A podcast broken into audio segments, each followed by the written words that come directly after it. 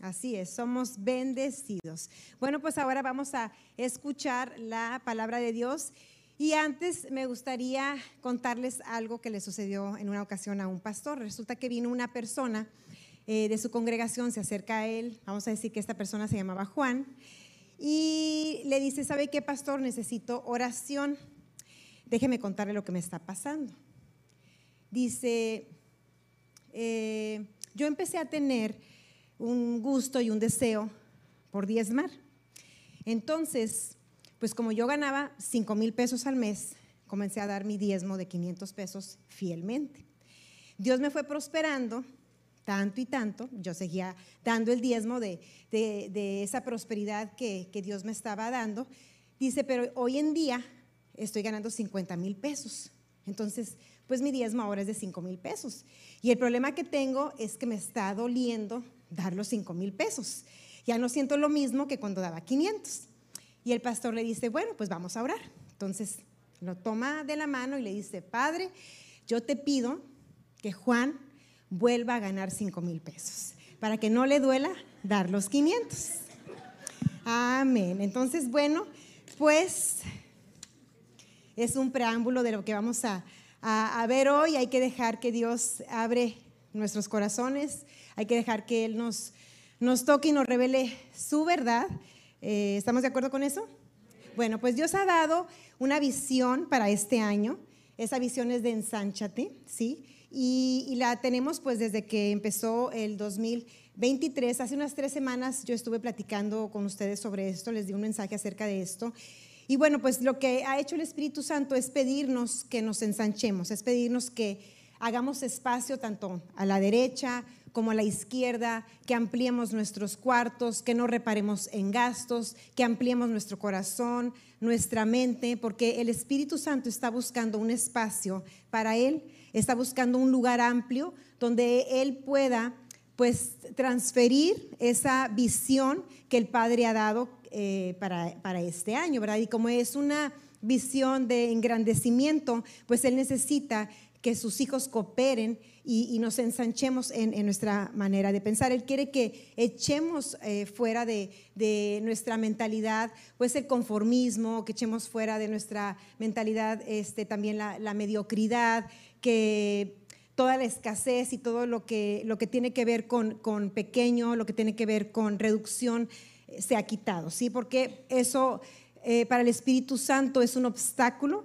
para poder cumplir la visión que Él nos está dando. Así que este año creo que todos hemos estado trabajando este, personalmente en eso. ¿Sí? Amén. Y bueno, pues este, quiere que cambiemos nuestra mentalidad de, langostas, que es algo que Dios ha estado hablándome a mí, que ya no me vea como langosta, sino que me vea como ese, esa poseedora de, de la promesa. ¿Ok? Y bueno, este, nos ha enseñado tres áreas, básicamente, desde que inició el año, que, son el ayuno, la oración y el dar. En cuestión del ayuno, pues vivimos durante 21 días eh, ese ensanchamiento en cuanto a nuestra manera de ayunar. Creo que todos fuimos un poco más aventados, fuimos más radicales eh, en ese sentido y nuestra relación con la comida ahora es diferente. Igualmente en la oración ensanchamos nuestro tiempo, algunos nos estamos levantando más temprano, otros también estamos dedicándole a lo mejor más tiempo a la palabra, estamos este, entendiéndola más y sobre todo la estamos ejecutando más. Nuestra comunión con el Espíritu Santo también se está ampliando, también está eh, digamos que creciendo, ¿verdad? Estamos haciéndole ese espacio en cuanto al ayuno, en cuanto a la oración. No dejamos esos 21 días, sino que hemos tratado de que ya se haga también un estilo de vida. A lo mejor algunos están dejando este, algún día, alguna comida, ciertos alimentos, pero hemos visto el poder que hay y la razón por la cual el Espíritu Santo quiere que ayunemos. Y hemos visto en ambas cosas que había sustitutos de Cristo en nuestra vida. Amén. Veíamos la comida como el placer que solo Cristo nos da.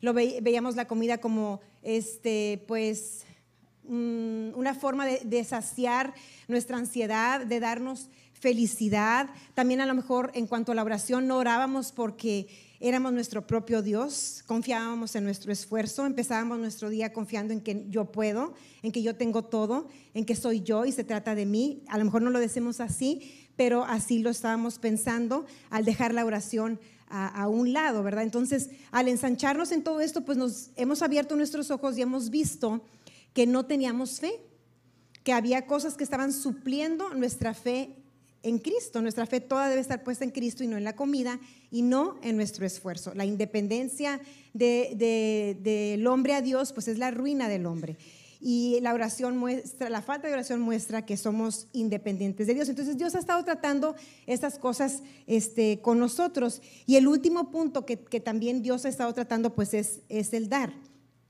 Y en de eso voy a hablarles este, este día. Entonces, en el área de nuestras dádivas también Dios quiere que nos ensanchemos. También Dios nos está llevando a, recorrernos hacia un lado, a recorrernos hacia el otro y también al norte y también hacia el, el sur. El pastor nos ha dado una palabra, nos ha, nos ha dicho que el 2023 es un tiempo para ofrendas extravagantes. Y yo confío en mi pastor. Eh, yo sé que él es, es un hombre que no, no da una palabra con ligereza, ni tampoco da una palabra para manipular. Entonces, este, cuando tú sabes que eso viene del Espíritu Santo, pues es importante poner atención. Siempre es tiempo para, para diezmar y siempre es tiempo para ofrendar.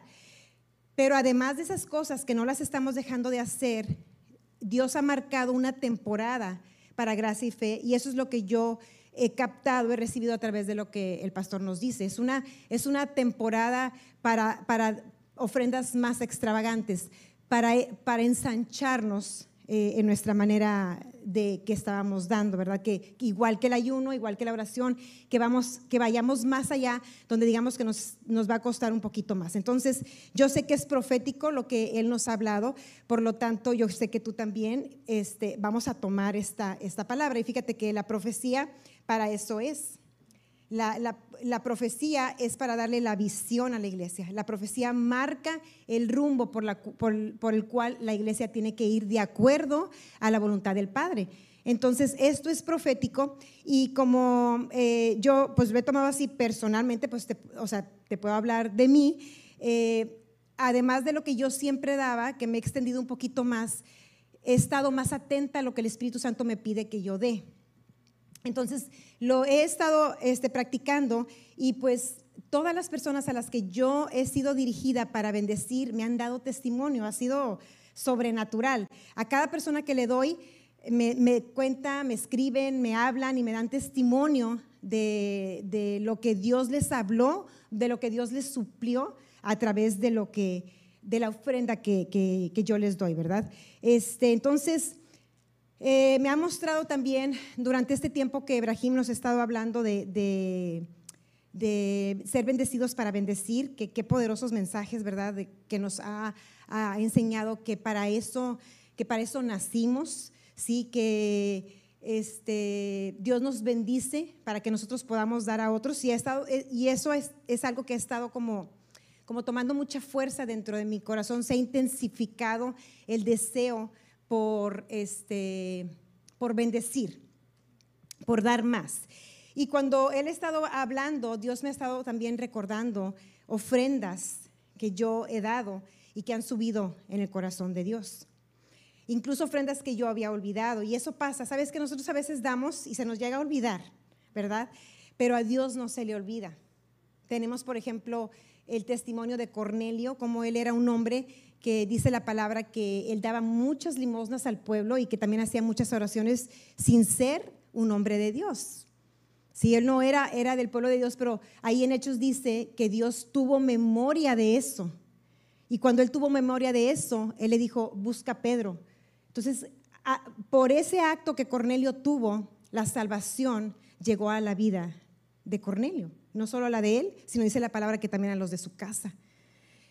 Dios ve eso, eso es clarísimo. Dios ve y toma en cuenta cada una de las ofrendas que nosotros hacemos de cualquier, de cualquier tipo. Y cuando yo te voy a compartir algunas cosas que, que, que yo he hecho, que Dios me ha llevado a hacer, para inspirarte, para darle la gloria a Dios y para probar, digamos, comprobar que la palabra es verdad, que la palabra se cumple, ¿sí? Y me acuerdo que el domingo antepasado, cuando él estaba hablando de, honrar a los papás, creo que fue el pasado o el antepasado, no estoy muy segura. Cuando yo era soltera y yo, este, pues yo vivía solamente con, con mi mamá, y yo empecé a trabajar, a los 19 años yo tuve que empezar a trabajar para poder costearme mi carrera. No les voy a decir qué carrera tengo para que no me pregunten nada, porque ya se me olvidó todo. Los planes de Dios no son los nuestros, ¿verdad? Y en ese entonces, pues yo, yo hacía mis propios planes. Estudié contador de público. Sin comentarios. Gloria a Dios por los contadores reales. Entonces, este, mm, llegó un momento donde es larga la historia, pero yo no tenía provisión, entonces yo tuve que empezar a trabajar. Cuando yo comencé a trabajar, yo ganaba 500 pesos cada quincena. Bueno, 500.94. Así venía mi, recibito. Y yo empecé a ganar y pues yo andaba contenta, yo suplía mis cosas y, y yo pagaba mi gasolina, mis gustos y así. Un día, una, tengo medios hermanos y una de mis, de mis, hermanas vino de Monterrey, se quedó en nuestra casa y me dijo, Sofía, quiero hablar contigo. Y me, me, me acuerdo que me llevó a mi cuarto y me dijo, oye, este, ¿cuánto estás ganando? Y ya le dije, y me dijo, ¿y cuánto le estás dando a mamá de ahí? Y le dije, no, pues nada. Me dijo, bueno, mira, yo te quiero decir una cosa. Dijo, es importante que tú le des a mamá una parte de lo que tú estás ganando, porque ella no tiene, ella no tiene ninguna dependencia económica más que lo que nosotros le damos.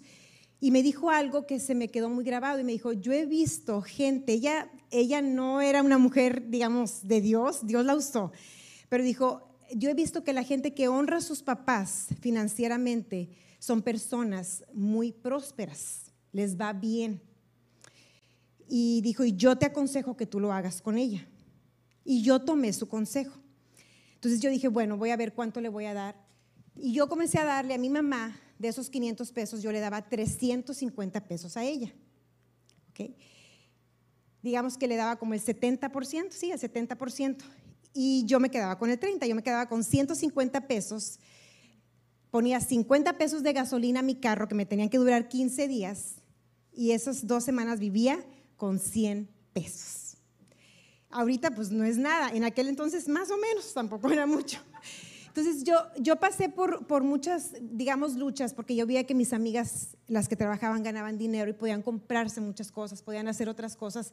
Y a veces a mí me calaba eso pero, pero sin conocer a Dios, él, él me ayudó, Él me ayudó a salir adelante y el amor, en ese entonces el amor por mi mamá me llevaba a cumplir con lo que yo tenía que cumplir, se me pasaba, se me pasaba, no era nada que, que durara, pero Dios me recordó cuando Ibrahim estaba hablando de eso y dije, wow, Señor, o sea, veo todos los años que han pasado y veo cómo me has prosperado.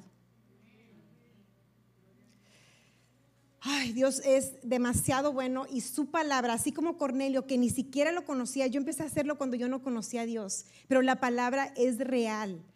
Y yo me acuerdo, o sea, en ese entonces, pasaron algunos años, no, más bien pasaron algunos años y la salvación llegó a mi vida. De alguna manera la salvación llegó a mi vida. Y eso no tiene precio, ninguno. No nada puede salvarte, el dinero no te puede salvar pero llegó vida eterna para mí y e, eso es el regalo más grande que yo he podido recibir de parte de Dios. Y me acuerdo que además de eso, Dios me dio un esposo. Y cuando yo estaba sentada ahí, me acordé cuando él me dijo, este, quiero que vayas conmigo a ver la casa en la que vamos a vivir. Y, yo me acuerdo que cuando yo vi la casa, o sea, yo guardé compostura delante, delante de mi prometido, pero yo por dentro no podía, no podía, era demasiado, para mí era, era demasiado, o sea, estaba, sobrepasaba todo lo que yo había soñado. Yo, y a lo mejor si tú ves la casa y dices, tú esto, sí, o sea, digo, es una gran casa, pero a lo mejor alguien necesita un, no sé, algo más grande para que te sobrepase. A mí eso me sobrepasó porque yo siempre creí que iba a vivir, o sea, yo ni pensaba en eso, yo pensaba en casarme pero Dios te da mucho más abundantemente de lo que pides o entiendes, según el poder que está en ti. Te da mucho más. Y yo me acuerdo que yo llegué a mi casa y yo lloraba y lloraba y lloraba y le decía a Dios, gracias, gracias, gracias, gracias por una casa que no me ha costado nada, que no me va a costar absolutamente nada. Gracias. Gracias por, por traer ese lugar para que yo empiece mi matrimonio. Era mucho para mí, era mucho. Entonces, yo he visto la mano de Dios, yo he visto cuando nosotros damos y Dios me dijo, tú diste una ofrenda extravagante por años, viviste con el 30% por años. Dios ve lo que hacemos, iglesia. Dios lo ve. Y te digo, a nosotros se nos puede olvidar, pero a Él no. Entonces, eh, Salomón, el título de este mensaje se llama Mil Holocaustos y lo tomé de esta, de esta porción de la palabra. Eh, este, de Salomón. Ya te hablé de lo de Cornelio que viene en Hechos, no me voy a ir ahí por cuestión de tiempo, pero me pueden poner por favor primer libro de Reyes, capítulo 3. Voy a leer del 1 al 13. En la Reina Valera está bien. Este, si quieren ustedes, si traen sus Biblias, pueden, pueden leerlo de ahí o de la pantalla como ustedes gusten, pero es primer libro de Reyes, capítulo 3, versículos del 1 al 13 y no lo traigo escrito. A ver, déjenme poner mis lentecitos. Dice, Salomón hizo parentesco con Faraón, rey de Egipto, pues tomó la hija de Faraón y la trajo a la ciudad de David, entre tanto que acababa de edificar su casa y la casa de Jehová y los muros de Jerusalén alrededor. Hasta entonces el pueblo sacrificaba en los lugares altos porque no había casa edificada al nombre de Jehová hasta aquellos tiempos. Recuerden que David quiso hacer templo, pero él no lo iba a hacer, lo iba a hacer Salomón. Entonces hacían sacrificios en los lugares altos, Dios los permitía solamente para él, ¿verdad? Dice, mas Salomón amó a Jehová, andando en los estatutos de su padre David Aquí vemos cómo dice que Salomón amó a Dios y cómo honró a su papá, andando en los mismos estatutos que él. Dice solamente que sacrificaba y quemaba incienso en los lugares, solamente sacrificaba y quemaba incienso en los lugares altos. Dice, e iba el rey a Gabaón porque aquel era el lugar alto principal y sacrificaba ahí. Mil holocaustos sacrificaba Salomón sobre aquel altar. Sabes que lo que requería la ley era un solo animal. Un solo animal se tenía que sacrificar. Salomón dice que sacrificó mil. Imagínate mil animales. O sea, qué trabajar para los sacerdotes. ¿Cuándo iban a, terminar de matar a mil animales? Era muchísimo, sobrepasaba con demasiado el requerimiento. ¿sí? Haz de cuenta que tú des el mil veces más el diezmo que se supone que debemos dar el que sigue, dice, y se le apareció Jehová a Salomón en Gabaón, ahí mismo en, ese lugar, una noche en sueño. Salomón estaba dormido y le dijo Dios, pide lo que quieras que yo te dé. Y Salomón dijo, tú hiciste gran misericordia a tu siervo David, mi padre, porque él anduvo delante de ti en verdad, en justicia y con rectitud de corazón para contigo. Y tú le has reservado esta tu gran misericordia en que le diste hijo que se sentase en su trono como sucede en este día. Ahora pues, Jehová Dios mío, tú me has puesto a mí tu siervo por rey en lugar de David mi padre. Aquí ya Salomón ya había, ya había sido establecido como rey ¿ok? Estaba empezando su reinado, dice, y yo soy joven y no sé cómo entrar ni salir. O sea, como diría el pastor, no sé ni con cuántas gordas lleno. ¿Cómo voy a poder yo reinar? ¿Cómo voy a poder gobernar sobre tanta gente? Continuamos. Y tu siervo está en medio de tu pueblo al cual tú escogiste. Un pueblo grande que no se puede contar ni numerar por por su multitud.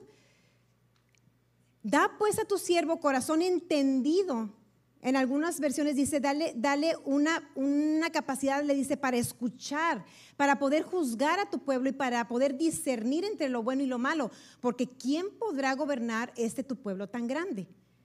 Y agradó delante del Señor que Salomón pidiese esto.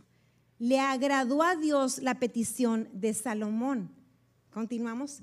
Y le dijo, porque has demandado esto y no pediste para ti muchos días, ni, ni, pediste para ti riquezas, ni pediste la vida de tus enemigos, sino que demandaste para ti inteligencia para escuchar juicio. He aquí, lo he hecho conforme a tus palabras, he aquí que te he dado corazón sabio y entendido, tanto que no ha habido antes de ti otro como tú, ni después de ti se levantará otro como tú. Y aún también, fíjate, te he dado las cosas que no pediste, riquezas y gloria, de tal manera que entre los reyes ninguno haya como tú en todos tus días. O sea, aquí hay poder. Dios se le aparece en sueños a Salomón. Salomón está dormidito y se le aparece en un sueño y le dice, pídeme lo que tú quieras. ¿A quién le gustaría que Dios le dijera, pídeme lo que tú quieras? Aquí hay varias cosas que reflexionar. La primera es, antes de esto que hizo Salomón, ofreció mil holocaustos. Esos mil holocaustos no le compraron un favor ante Dios, porque eso no es real, eso no es de acuerdo a Dios. A Dios no podemos comprarle absolutamente nada porque no nos alcanza. Pero lo que veo yo aquí es que Dios sabía el corazón que tenía Salomón. Salomón a través de sus dádivas mostró que no era egoísta. Salomón mostró que él tenía un corazón generoso, que él amaba a Dios no solo de palabra, sino con sus hechos, sino con sus ofrendas, con sus sacrificios. Él estaba mostrando a Dios cuánto él lo amaba. Y Dios, déjame decirte que no a cualquiera nos va a decir, pídeme lo que tú quieras. Salomón se ganó este favor ante Dios por el corazón, por su corazón generoso, porque para Dios todo tiene que ver con el corazón. Dios está más interesado en quienes somos que en lo que hacemos. Esa es la gran, gran, gran diferencia. A Dios le interesa cómo eres, cómo somos nosotros por dentro y no tanto las acciones que tenemos. Amén. Y Salomón mostró su corazón ante Dios mediante, mediante estos este, holocaustos. Es por eso que le dice, ¿sabes qué? Yo puedo confiar en ti. Por eso Dios podía confiar en Salomón. Por eso le dijo, también le dijo, pídeme lo que tú quieras. Y Dios ya sabía cómo le iba a pedir Salomón. Sabía que Salomón no le iba a pedir riquezas. Si, si tú le pides riquezas a Dios, incluso si Dios te las diera, se van a terminar. O sea, no, no es, no, no lleva nada de espiritual, no lleva nada, no tiene nada que ver con el reino. Incluso que nosotros podamos decirle, Señor, si tú me bendices, tú bendíceme porque yo quiero dar más a la iglesia. Te puede pasar como a Juan. Una vez Maribel y yo platicábamos y ella me decía, es que yo les digo, o sea, entre más tienes, más te duele dar. Y eso es verdad. Si nosotros no aprendemos a dar lo que tenemos ahorita, no vamos a poder dar cuando tengamos más. Es un engaño, es una ilusión. No va a pasar así.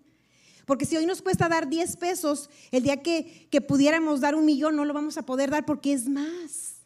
Es mucho más. Si tú te pones a pensar y dices, es muchísimo dinero, ¿cómo voy a dar miles y miles y miles? No, no puedo. ¿Sí? Entonces, no se trata de dinero, se trata del corazón. No se trata de la cantidad, porque esa es muy relativa.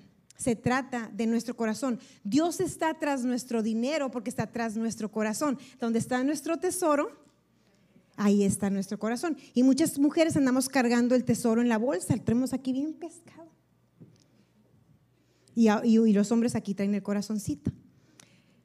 Y eso es lo que Dios quiere tratar con nosotros. Es por eso que Dios nos está dando una oportunidad en este tiempo, nos está dando una temporada para ese tipo de dádivas extravagantes, para traer un rompimiento a nosotros. Pablo les dijo, yo no busco dádivas, yo busco fruto que aumente para ti. Y es igual con Dios. Dios no, no nos pide dinero porque a Dios no le falta dinero, sino que todo lo que tiene que ver con la palabra es fe. No es lo mismo creer que confiar. Y muchas veces creemos que la fe nada más es creer. Pero la fe no es creer, iglesia. Porque hasta los demonios creen y tiemblan. No es lo mismo creer en Dios que creerle a Dios. Amén. No, no es lo mismo creer que Él es, creer que Él existe, que confiar. La fe es confiar en Dios. Por eso es que nosotros damos dádivas porque confiamos en Dios. Porque nuestra confianza no se va en el sobre. Cuando lo echamos no decimos, ahí va mi salvación. No, porque nuestra salvación es Cristo. Así como aprendimos que la comida no era nuestra satisfacción, que nuestra satisfacción era Cristo, así como aprendimos que ni nosotros mismos somos nuestra propia satisfacción con la oración, vimos que hay más satisfacción y que es la plena cuando dependemos de nuestra comunión con Él. Ahí es donde está este, nuestra soltura, ahí es donde está nuestra libertad y no en nosotros. En el dinero tampoco está nuestra salvación. En el dinero no está nuestra felicidad. Si el dinero fuera la felicidad, todos los millonarios serían felices y no son. Amén. El dinero no es la felicidad. El dinero no es este, nuestra seguridad. Nuestra seguridad es Cristo y por eso, por eso en la palabra, por eso dio Jesús, el 30% de sus enseñanzas tuvieron que ver con su dinero, una tercera parte. Dedicarle tanto a eso, ¿por qué? Los fariseos, la palabra lo dice, eran amantes del dinero, eran avariciosos y, eran los más religiosos. Entonces Jesús vino a romper todo eso. Él podía confiar en Salomón debido a la generosidad que Salomón tenía. Y sabes que nosotros somos mayordomos de lo que, de lo que Dios nos ha dado. En Lucas, creo que es 16, Dios, Jesús habla eh, en una parábola sobre el mayordomo infiel. A lo mejor ya sí lo hemos leído, ¿verdad? Y es algo medio confuso cuando no entendemos. Yo me acuerdo mucho cuando lo leía en mis principios de, este, de cristiana que decía, no puedo con esto, o sea, no le entiendo, no le entiendo, no le entiendo. Decía, Señor, seré que estoy como una farisea, cerrada, cerrada, dura, dura, porque no le entiendo. Y tú lo puedes leer ahí, yo no me voy a ir a leerlo, pero este, más o menos te lo puedo parafrasear. Y se trataba de un mayordomo.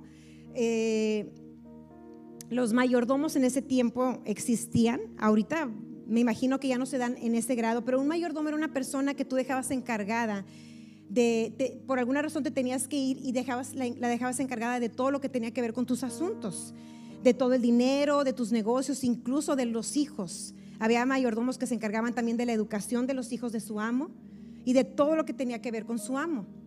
¿Sí? Y ellos tomaban decisiones, no había WhatsApp para decirle, oiga, ¿lo, lo hago o no lo hago? O sea, confiaban en ellos completamente, a ciegas. Entre más fidelidad, entre más lealtad mostraba un mayordomo, pues más cosas el amo le iba confiando. Y Jesús muestra cómo este mayordomo eh, pues va a ser despedido porque su patrón se dio cuenta que le estaba haciendo desleal, que le estaba robando. Y él se pone nervioso y dice, ay, ¿qué voy a hacer? O sea, no puedo trabajar bien flojo el hombre, ¿verdad? Dice, no puedo trabajar, no voy a acabar, no voy a acabar pozos, qué vergüenza. Ay, ya sé qué voy a hacer. Entonces les manda a llamar a todos, a todos los deudores y les dice, ¿sabes qué? Pon el 50% aquí. Si debías mil, pon, que debías 500 y ya. Y dice así, yo hago amigos para que cuando ya me corran, pues mucha gente me va a abrir las puertas porque pues tienen un favor, o sea, yo les hice un favor, están comprometidos. Y, este, y Jesús les dice que cuando el amo se dio cuenta, se lo aplaude.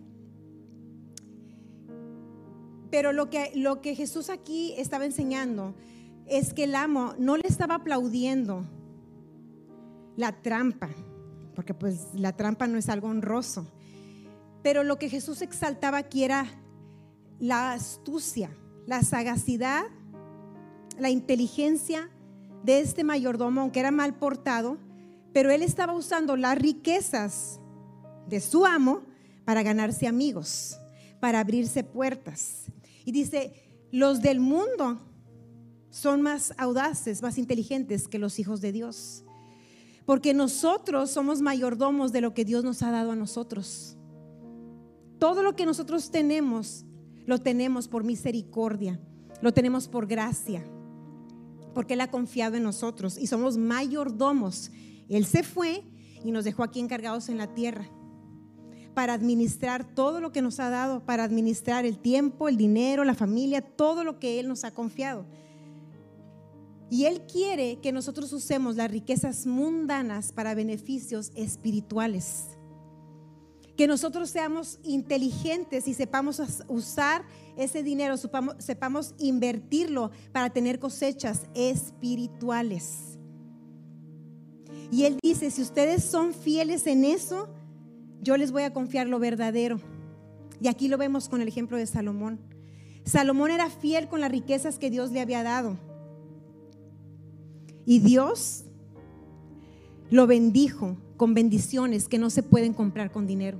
Le dio una sabiduría que viene del cielo. Le confió lo verdadero.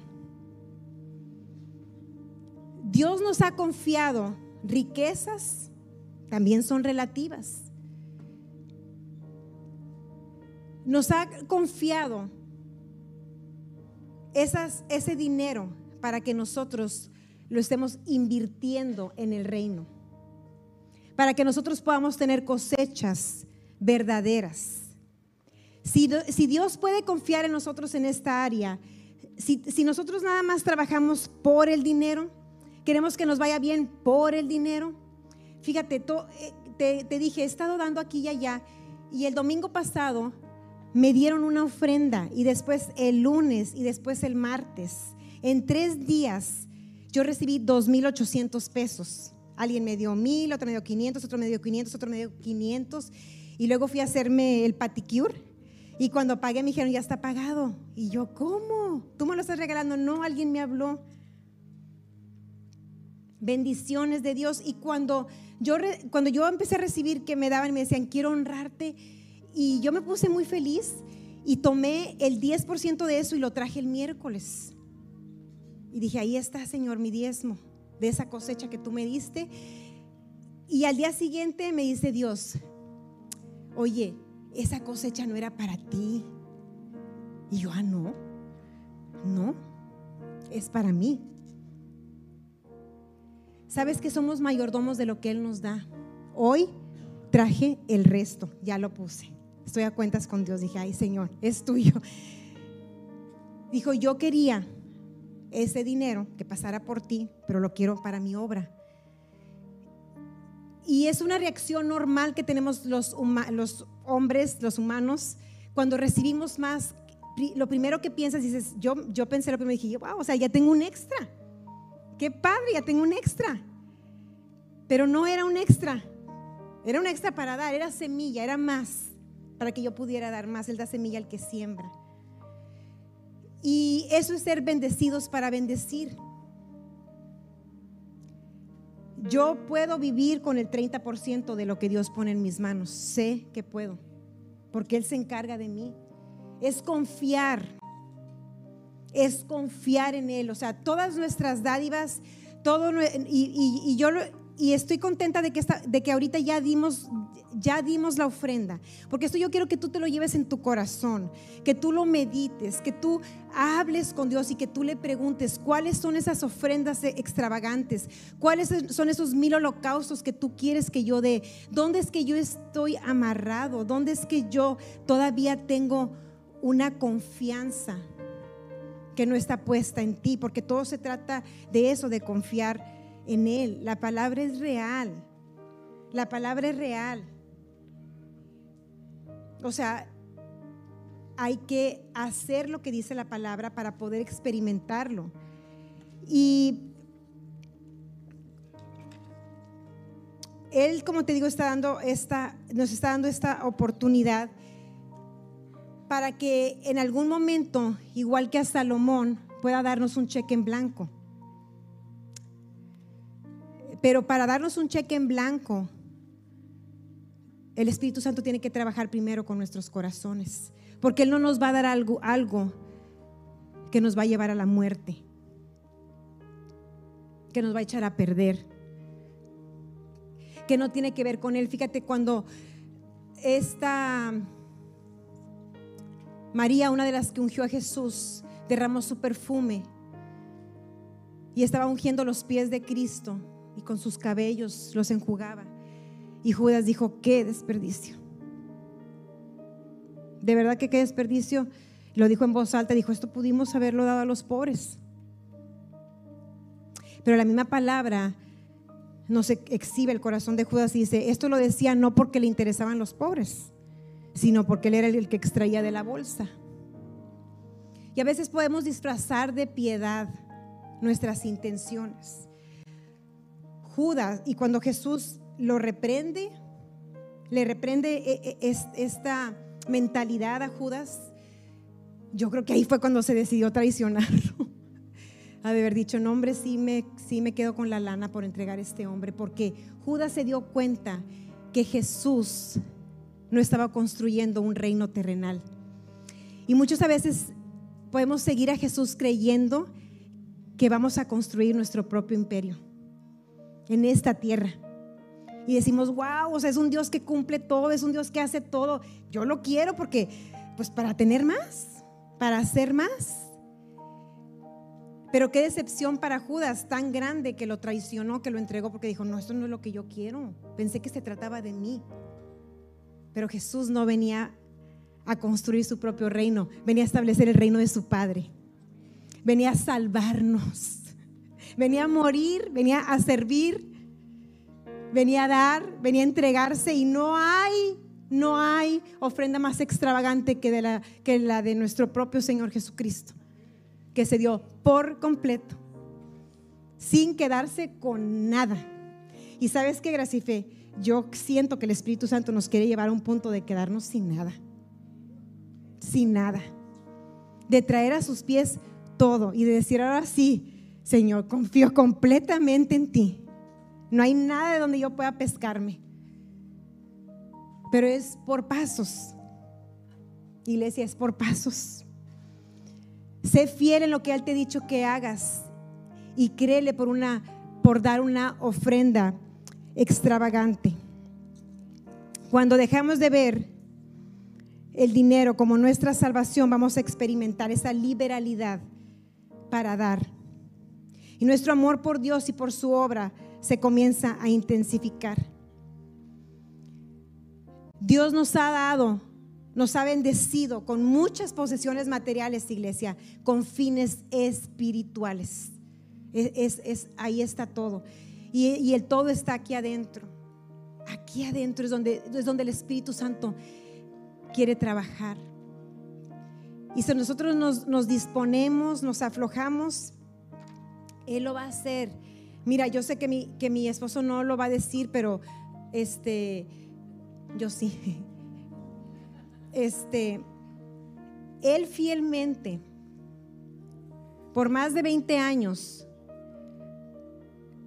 dio una cantidad mensual a nuestros pastores. Y lo que él tal vez no sabía es que si él era fiel en eso, Dios le iba a confiar personas.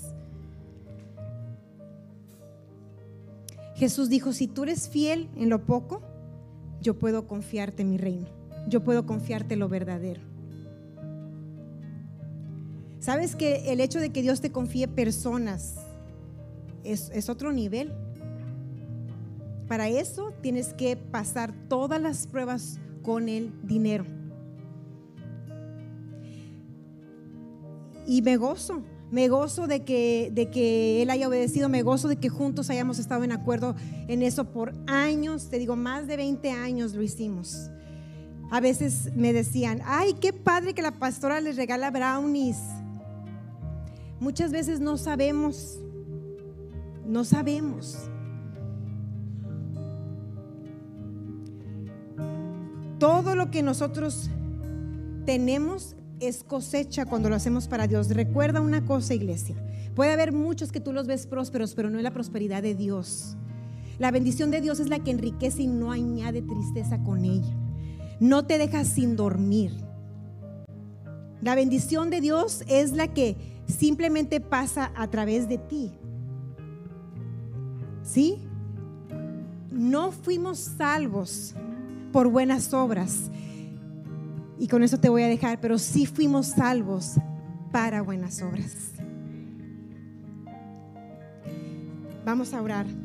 Vamos a ponernos de pie y vamos a orar, porque hoy sé que Dios va a tratar con nosotros y sé que, como te digo, no es algo, Dios para qué lo quisiera, es para traernos libertad, es para que Él nos pueda confiar lo verdadero. Queremos darte, Señor, esos mil holocaustos. Padre, te damos gracias.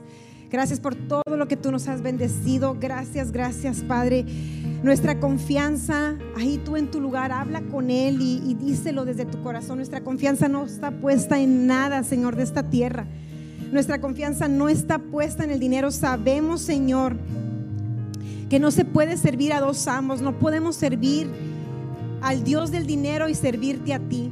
Y nosotros nos decidimos por servirte a ti, Señor. Queremos servirte con todo lo que somos, con todo lo que tenemos, Padre. Queremos honrarte, Señor, con nuestras dádivas. Queremos ir más allá. Queremos darte esas, esas ofrendas extravagantes, Señor. Extravagantes, Señor. Más allá, que rompen con todo lo lógico, Padre. Sabemos que tú tienes cuidado de nosotros.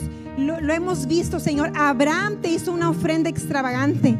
Abraham estuvo a punto de entregarte a su hijo y, tú solamente querías ver qué había en su corazón.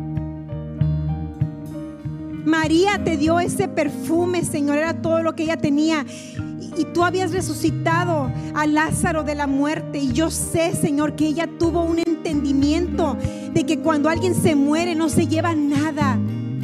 Ella vio ese perfume ya como nada, como nada, porque sabía que ese perfume no había salvado a su hermano. El dinero no salva a mi familia, Señor, si se pudiera. Pero no hay poder de salvación en ninguna posesión material, Señor. Más que cuando te la entregamos a ti.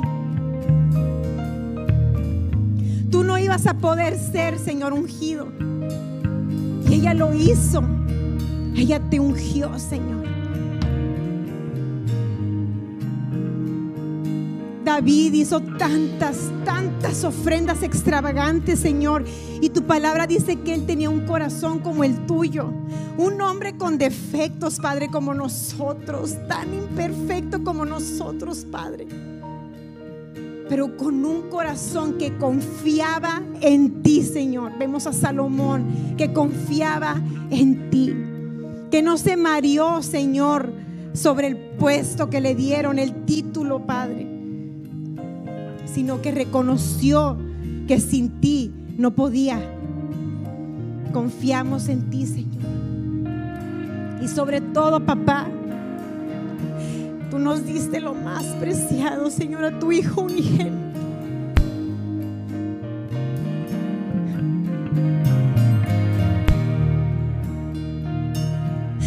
Te quedaste sin nada, Padre. Te quedaste sin nada. Sabiendo que muchos no lo iban a apreciar ni lo iban a recibir, Señor. No lo hacemos para que lo aprecien. Lo hacemos porque te amamos, Padre. Porque te amamos, no de boca, sino de hechos, de corazón. Te amamos, Señor, con entrega, con entrega total, completa, donde no me quedo con nada, nada, nada, porque nada me ha dado lo que tú, Señor. Nada nos da lo que tú nos has dado. Nada te llega ni a los talones, Señor. Llegamos desnudos, Padre, y así nos regresamos. Listos para ir y ver los tesoros que hicimos en el cielo.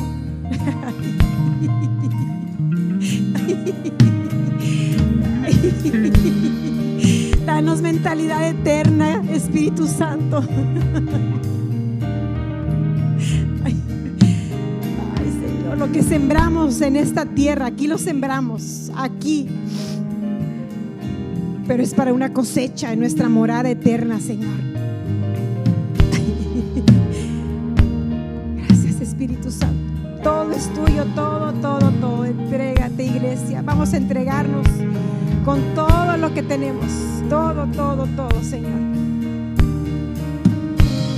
Gracias, Señor. Te amamos en el nombre de Jesús. Amén.